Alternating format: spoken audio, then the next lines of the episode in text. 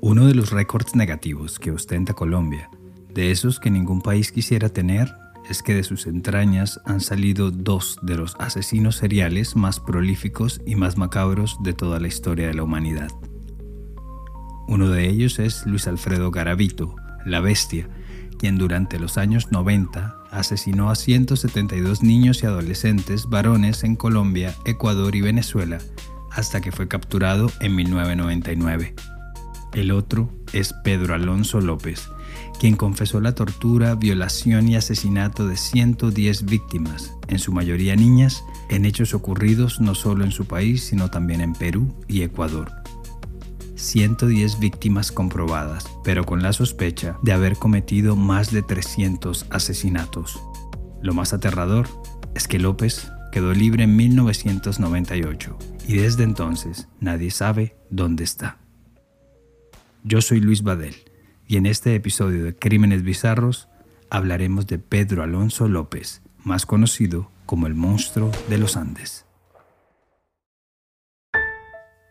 La historia de Pedro Alonso López comenzó en sí como una tragedia, en la que la pobreza absoluta, la violencia y el sexo eran protagonistas. Nació el 9 de octubre de 1948, un año en el que la violencia partidista entre liberales y conservadores en Colombia estaba en su punto más álgido y que había tenido como detonante el asesinato del líder liberal Jorge Eliezer Gaitán, ocurrido siete meses atrás en pleno centro de Bogotá.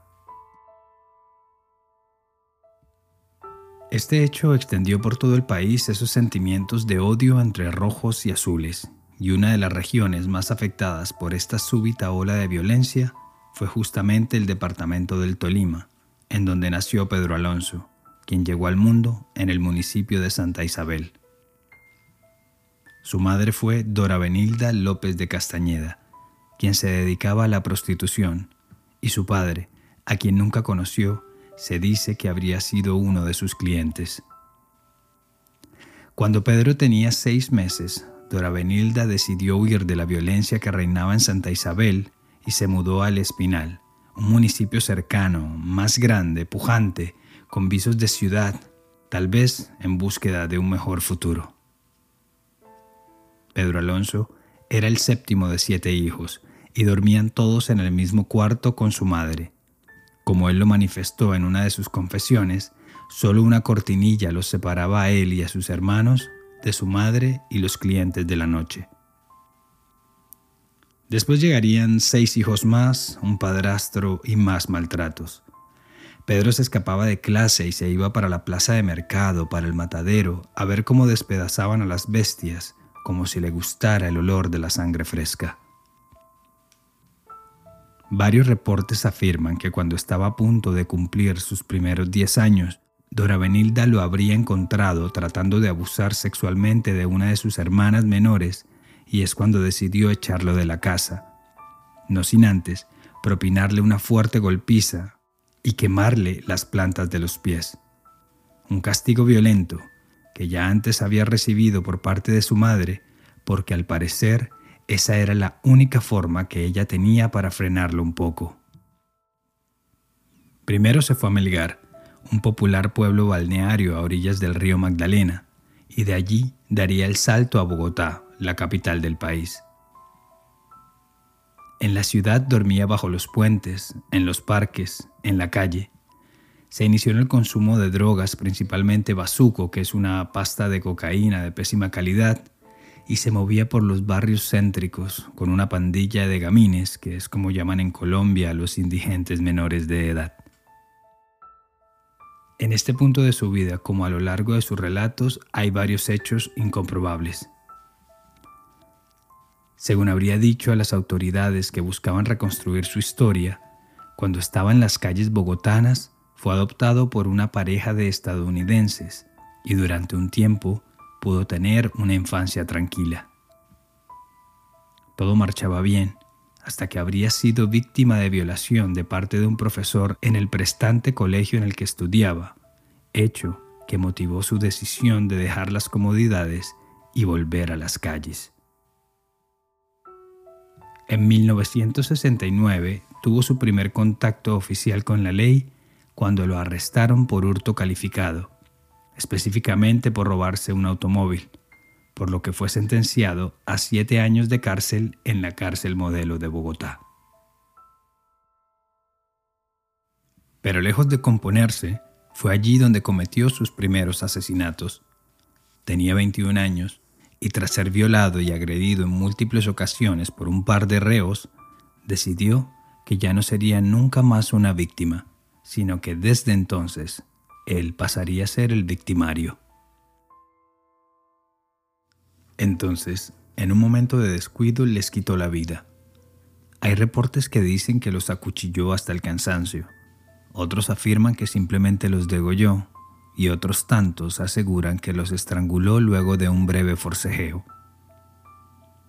Lo cierto es que esas muertes violentas solo le sumaron dos años más a su condena inicial de siete años, ya que la justicia colombiana consideró que todo había sido en defensa propia.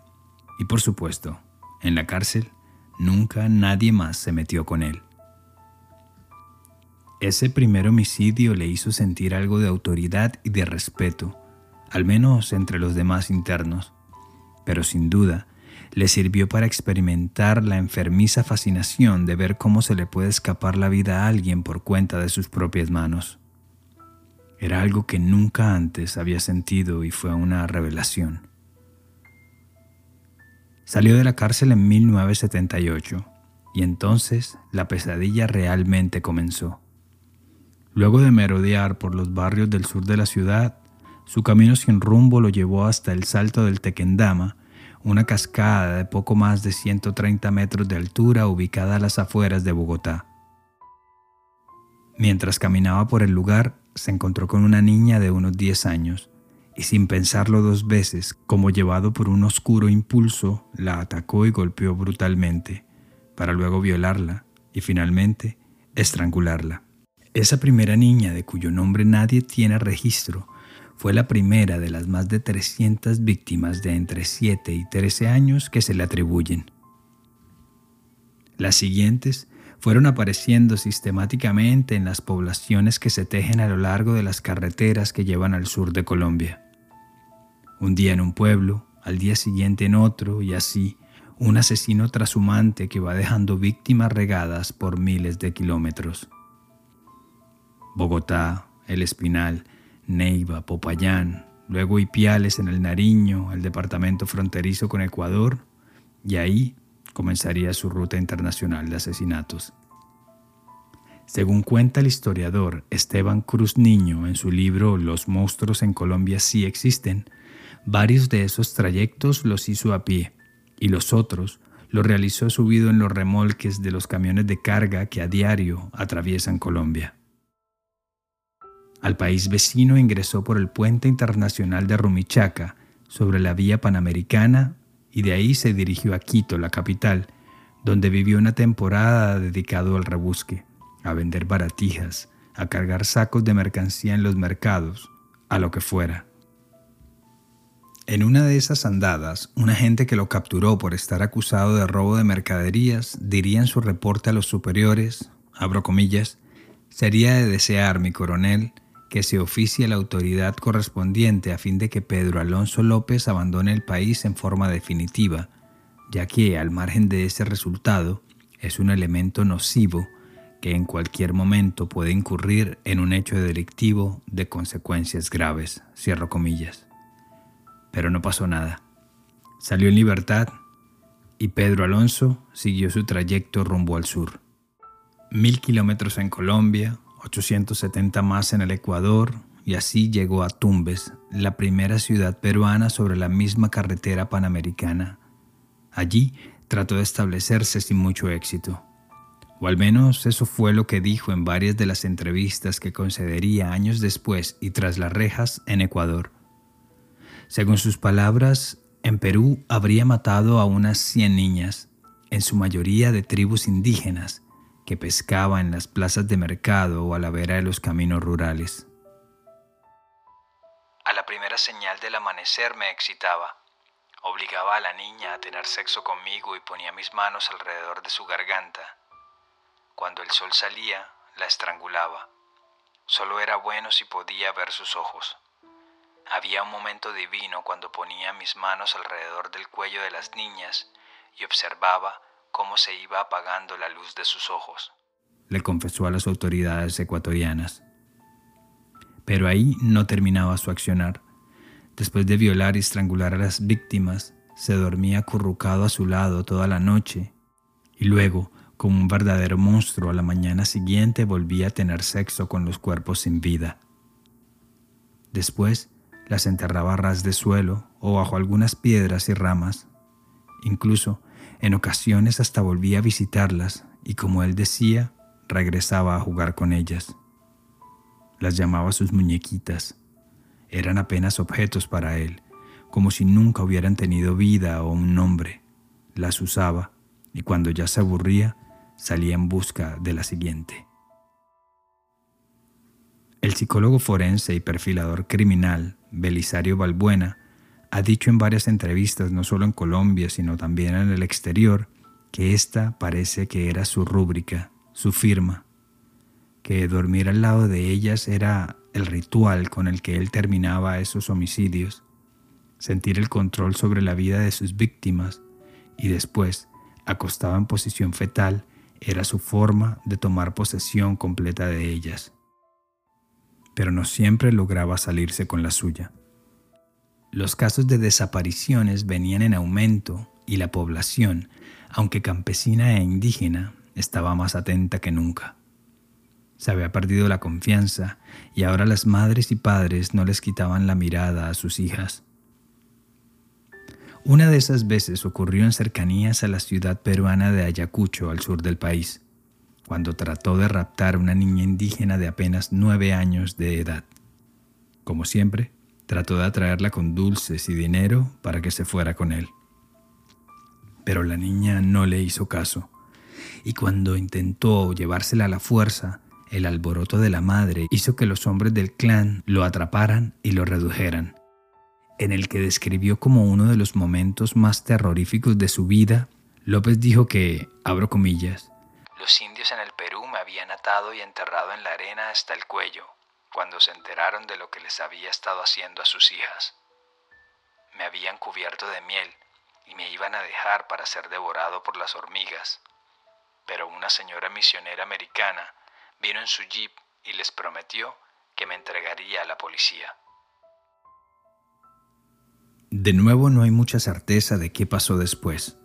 La mayoría de estos relatos han salido de la misma boca de López, quien como un asesino en serie de manual, también tiene tendencia a exagerar, mentir y trastornar la realidad. Lo que sí es cierto es que luego de ese incidente el monstruo de los Andes decidió dejar el Perú para siempre y partió de nuevo rumbo al Ecuador. Era 1979 y en este país los casos de niñas desaparecidas también venían en aumento. Las autoridades ecuatorianas consultaron a sus similares de Colombia y notaron que allí también los casos se habían disparado. Antes de considerar la opción del asesino serial, creyeron que se trataba de una organización gigante dedicada a la trata de personas, con fines de prostitución y explotación infantil, y, como la mayoría de los casos eran niñas y adolescentes, pues coincidían un poco todos los elementos. Pero como no hay nada oculto que no haya de ser manifestado, un buen día la suerte por fin se le tenía que acabar a Pedro Alonso López, y sería la misma naturaleza la que plantearía el comienzo de su fin. Sucedió en Ambato, Ecuador. En abril de 1980, una fuerte inundación provocada por las lluvias deslavó un poco las montañas y acantilados que rodean a esta pequeña ciudad y dejó en evidencia los cuerpos de cuatro niñas que habían desaparecido en días anteriores. Todas estaban estranguladas. Este hallazgo alertó a las autoridades y casi que de inmediato se descartó la teoría de la trata de personas. Alguien en la zona estaba matando a sus niñas y tanto autoridades como población estaban más alerta que nunca. No obstante, López no se pudo contener y días después decidió volver a actuar. En un mercado cercano a la Plaza Urbina en el noroccidente de la ciudad, Carlina Poveda estaba haciendo unas compras en compañía de su hija María, de 12 años. En medio del bullicio, López se acercó a la menor y trató de seducirla con algo de dinero, con un billete de 10 sucres que en ese momento era la moneda nacional del Ecuador. La niña, nerviosa, empieza a buscar con su mirada a la madre, y es cuando sintió un jalón en el brazo y vio que López estaba tratando de sacarla del local. La mujer, atenta a las noticias, empezó a gritar y a alertar a los presentes una vez vio al depredador tratando de llevarse a su hija. La reacción de López fue soltar a la menor y darse a la huida, Salió corriendo por la calle Salinas en dirección a la calle Olmedo, a la vez que era perseguido por toda clase de voluntarios. Un par de calles después lo atraparon y luego de una tanda de golpes, empujones y escupitajos, lo llevaron arrastrado a la plaza urbina de vuelta, donde fue entregado a la policía. Primero pensaron que se trataba de un loco. Mientras era conducido alegaba su inocencia y gritaba que él tenía un buen corazón. Fue llevado a la comisaría, reseñado y encerrado. Los policías le preguntaban insistentemente sobre su participación en el caso de las niñas desaparecidas, así como por los cadáveres que habían encontrado días atrás. Pero López estuvo en silencio. Respondió solo a las preguntas de rigor y se mantuvo impasible ante el resto de averiguaciones.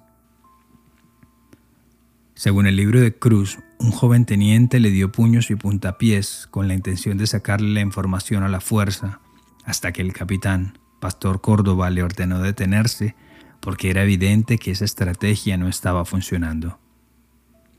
Aquí hay varias versiones que se encuentran. Que el capitán Córdoba se hizo pasar por un sacerdote para que López hablara, que en realidad llamaron a un cura de nombre Córdoba Gudino para que lo visitara y otra versión era que el capitán simplemente actuó de una forma cordial con el detenido para generarle algo de confianza. Lo cierto es que cualquiera que haya sido la opción pareció funcionar. Abro comillas.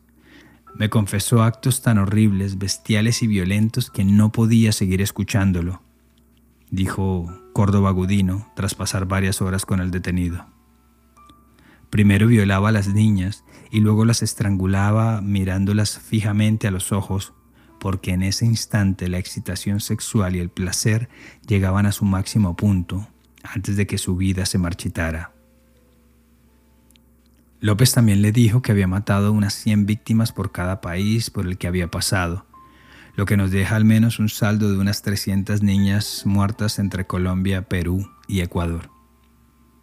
Teniendo en cuenta la característica de los asesinos seriales de mentir e exagerar, estas cifras dadas por López habría que tomarlas con mucho cuidado. Y sin duda, lo primero que había que hacer era comprobar si estaba diciendo la verdad. Por eso, los policías ecuatorianos le pidieron que les mostrara dónde estaban los cuerpos de algunas de sus víctimas. En una patrulla policial a la que él mismo le daba las indicaciones, salieron rumbo a áreas descampadas de Ambato en busca de los cuerpos. Así fue como encontraron los restos de Ivanova Jacome, una niña desaparecida días atrás. Estaba oculta en una casucha de madera, desvencijada que daba la impresión de estar abandonada. Y así, durante los días posteriores se encontraron 56 cadáveres más. No me creo autor ni intelectual ni promotor del hecho. Y así como tengo el valor de llevar a la policía para entregar la josamenta y no me han cogido fragante en el hecho, pues tengo el valor de confesar la verdad. Ante la pregunta de por qué lo hizo, López dijo que no había sido él, que él solo las había violado y culpaba de las muertes a un tal Jorge Patiño.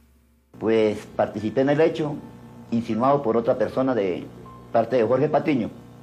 Después se contradecía y afirmaba que él no había matado a nadie o que un ser superior lo había enviado a la tierra para salvar a las niñas de tanto sufrimiento y tanta pobreza. Eh, aproximadamente yo participaría en unos cuatro. No me han cogido fragante en el hecho. Lo de Jorge Patiño se confirmaría después que solo existía en su imaginación. Y aunque afirmaba que en Ecuador el número de sus víctimas rondaba los 110, con 57 cuerpos, era merecedor, sin duda, de la mayor de las penas de la justicia. Sin embargo, su castigo fue apenas de 16 años de prisión, la máxima condena del sistema judicial ecuatoriano para ese entonces. Sobre su estadía en prisión no hay muchas novedades, salvo que, por si su condena no hubiera sido un poco irrisoria, le fueron descontados dos años más de su pena por buena conducta. Así que solo pagó un poco más de 14 años de prisión, hasta que finalmente quedó en libertad el 30 de agosto de 1994. La noticia de su liberación alborotó a todo el país. Los periodistas y las cámaras de televisión se agolparon a las afueras del Centro de Rehabilitación de Quito para captar el momento preciso en el que el monstruo de los Andes fuera un hombre libre. Se le veía radiante, sonriente, vestido de saco y camisa clara, cargando dos bolsas de plástico blancas con sus pertenencias, saludando y despidiéndose en los pasillos y las oficinas. Estaba exultante. Siempre confiado y presumido y un poco vanidoso, hasta habló con varios de los periodistas que estaban allí. Así, le habló al canal Ecoavisa. Si las leyes ecuatorianas me ponen en libertad, ellos muy bien saben que una parte puedo ser culpable, como otra parte soy inocente. Sin embargo, a las afueras de prisión el ambiente se iba caldeando un poco. La rabia y el dolor parecían estar intactos entre los familiares de las víctimas y hasta se percibía un deseo latente de hacer justicia por sus propias manos. Para las autoridades, la otra gran preocupación no era tanto que el monstruo de los Andes quedara en libertad, sino más bien que decidiera quedarse en Ecuador, con todo el riesgo que eso podría conllevar. Así que, en una jugada maestra, al cabo de una hora de estar oficialmente libre en Quito, un juez de Ibarra ordenó de nuevo su detención, esta vez por estar indocumentado, así que habría que devolverlo a Colombia. Era, por supuesto, una papa caliente de la que nadie quería hacerse cargo. El trámite de deportación se hizo en tiempo récord. López debía ser transportado de Quito a Ibarra cuanto antes. Al salir del reclusorio se encontró con la ira de todos los que allí estaban. Que se muera, que se muera, le gritaban. De la puerta de la estación a la camioneta gris marcada con el número 365, dos mujeres le tiraron lo que parecen ser unas piedras a la cara. Otros le escupieron. La sonrisa se le había borrado del rostro. El viaje a Ibarra tardó poco menos de tres horas. A bordo de la camioneta de la policía y custodiado por varias patrullas, recorrió los 115 kilómetros de distancia. Sus horas en Ecuador estaban contadas. A las 7 y 45 de la mañana del 31 de agosto de 1994, Pedro Alonso López, el monstruo de los Andes, cruzó por última vez el puente de Rumichaca, pero esta vez de regreso a Colombia, donde lo esperaba un grupo de agentes del entonces Departamento Administrativo de Seguridad, más conocido como el DAS. Colombia siempre ha tenido cierta convulsión en su vida diaria.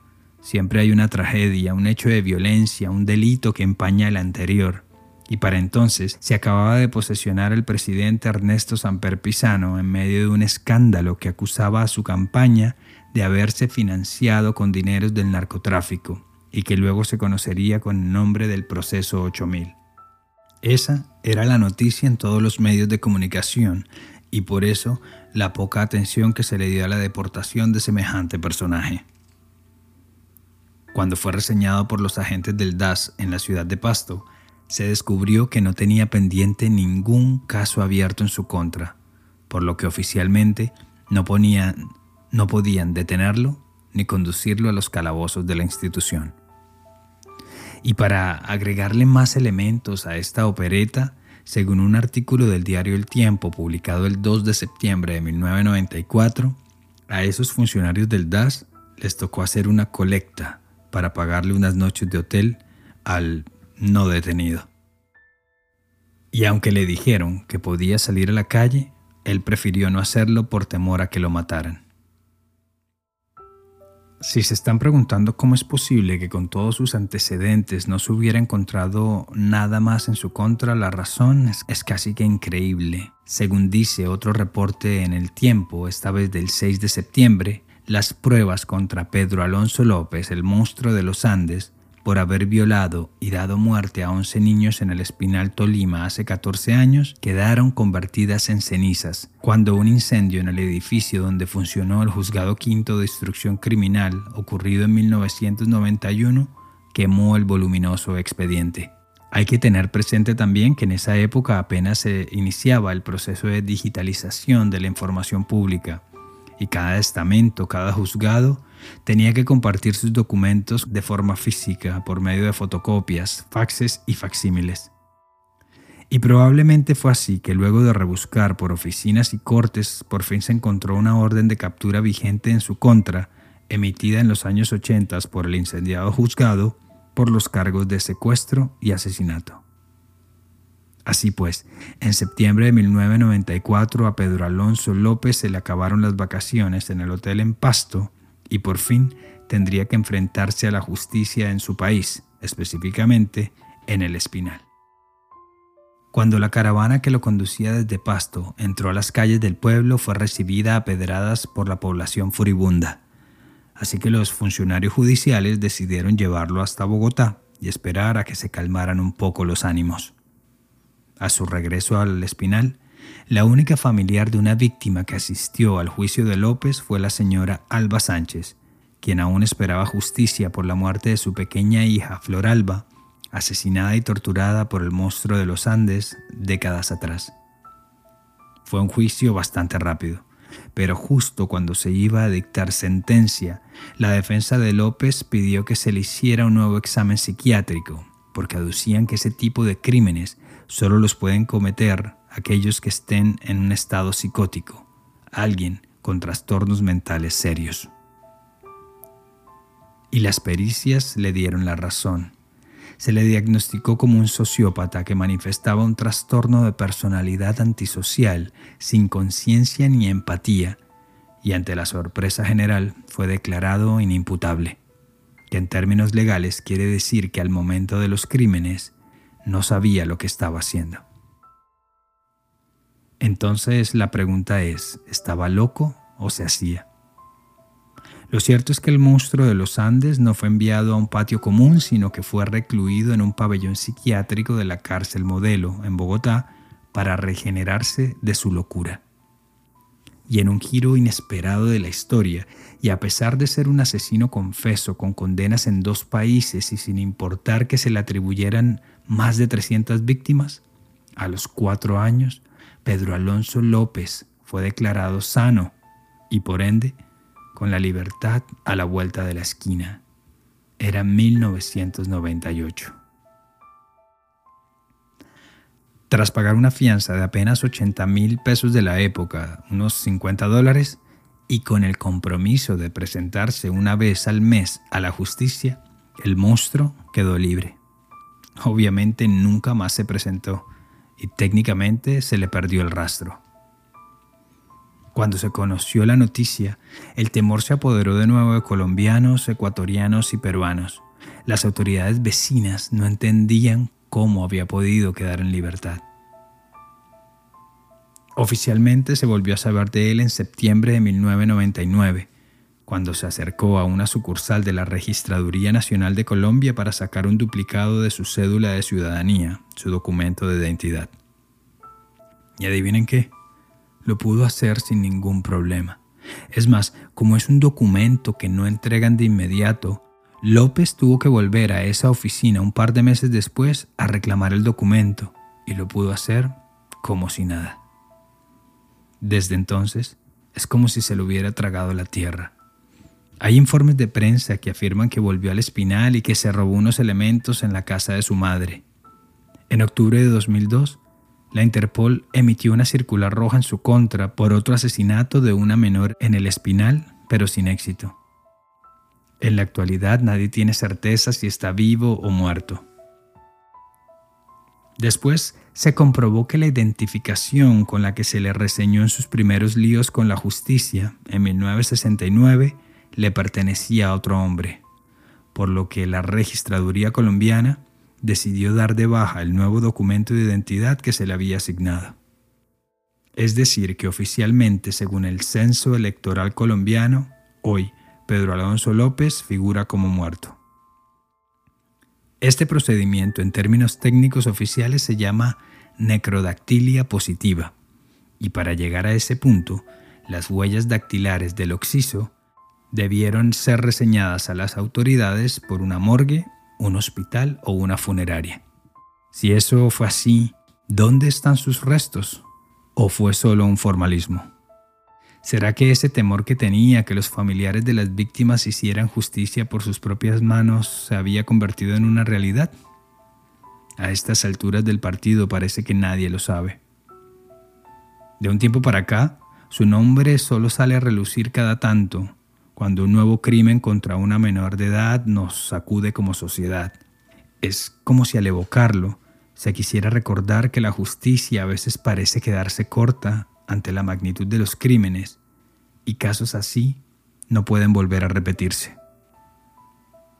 De estar vivo, este 2021 Pedro Alonso López cumpliría 73 años y el temor de que vuelva a actuar sigue latente, así como él mismo lo dijo en una de sus confesiones en Ecuador.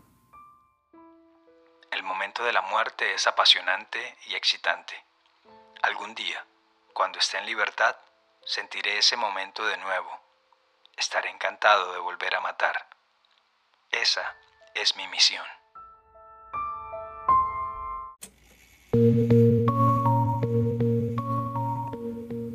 Gracias por acompañarme en esta edición de Crímenes Bizarros, un podcast de Iguana Media. Este episodio fue escrito y producido por mí, Luis Badel. Si les gustó este capítulo, recuerden suscribirse, seguirnos en sus plataformas de podcast y compartirlo con sus amigos. Y si quieren estar al tanto de futuros episodios, proponer nuevos casos o enviarnos un mensaje, lo pueden hacer en Instagram en arroba crímenes bizarros. Siempre será bueno saber de ustedes. Nos encontramos a la próxima. Para mayor información sobre este capítulo visita iguanamedia.net.